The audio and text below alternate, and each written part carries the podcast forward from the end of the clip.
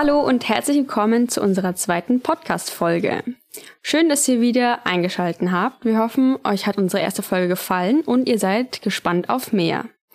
Nachhaltigkeit und Bio ist ja in aller Munde. Deshalb freuen wir uns umso mehr, zu Beginn unserer heutigen Podcast-Folge eine Ankündigung zu machen. Am 18.03. hat nämlich der Bio-Donaumarkt vor dem Haus der Bayerischen Geschichte eröffnet. Rund um den Goldenen Waller bekommt man jetzt wieder jeden Freitag leckeres Obst, Gemüse, Käse, Wurst, Fleisch und Feinkost. Das ist ja wie früher. Also da konnte man auch über den Donaumarkt samstags schlendern, hat sich dann das lebendige Huhn noch aussuchen können, hat sich die Eier ausgesucht und hat alles frisch vom Markt bekommen. Ähm, wie war's denn auf der Eröffnung? Also, ähm, Freitag um 14.30 Uhr ging es mit der feierlichen Öffnung durch unsere Oberbürgermeisterin los. Für die Kleinen gab's Kasperletheater und Clownerie und die Großen wurden mit Streetfood und dem Brass Collective unterhalten. Ah, sehr schön, sehr schön. Ähm, das heißt, jeden Freitag gibt's wieder einen Markt und äh, übrigens, liebe Zuhörerinnen, es ist alles regional, bio und Demeter. Genau. Das waren ja ziemlich ereignisreiche zwei Wochen, würde ich sagen, oder?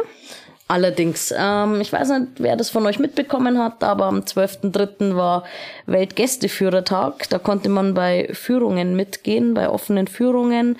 Man hatte zum Beispiel die Gelegenheit, in den historischen Bierkeller und ins Karmelitenkloster reinzuschauen. Ähm, da kommt man normalerweise so nicht einfach rein. Ähm, am 12.03.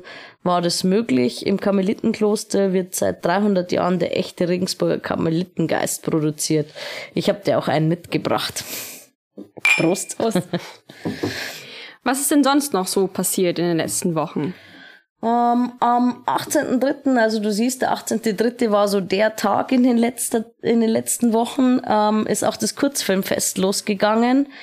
Eröffnung war um 19 Uhr im Ostentor und in der Filmgalerie. Und ich muss sagen, wenn du dann so Titel hörst wie Rollatorenwahn oder August und die Hasenohren, dann kriegt man schon Lust auf äh, weitere Filme oder sich halt noch das ein oder den ein oder anderen Blog anzuschauen. Vielleicht geben wir einen kurzen Einblick, was so geboten ist auf der Kurzfilmwoche.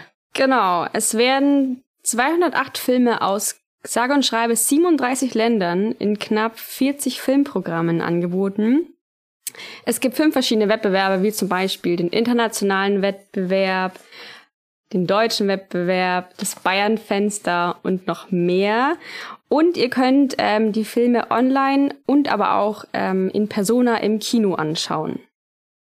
Ja, das klingt nach einer ganzen Menge. Ich hätte jetzt schon gehofft, dass du das alles auswendig lernst und, ähm, und sagst, welche, welche Kategorien es gibt. Aber ich denke, man sollte sich am besten selber auf der Website mal umschauen und seine Lieblingskategorie raussuchen.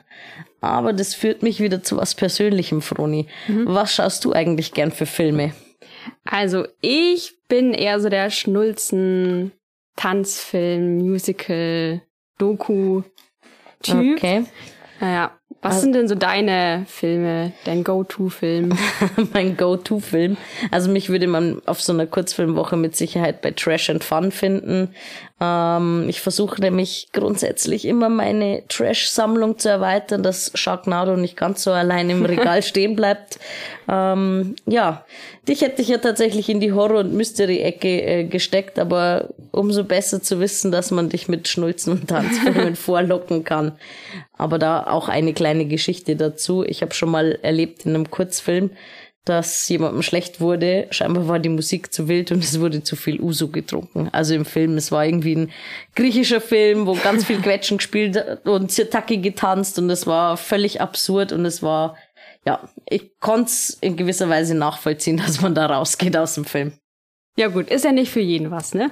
Das stimmt. Und deswegen gibt es ja auch was, sage und schreibe 208 Filme, ähm, die man sich raussuchen kann.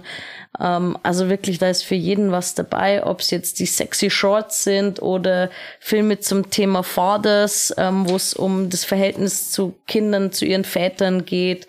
Es gibt Genau, über fremde Welten, Männerwelten, Märchenwelten, virtuelle Welten, Vergangenheit, alles Mögliche. Ja, Geht hin, schaut es euch an.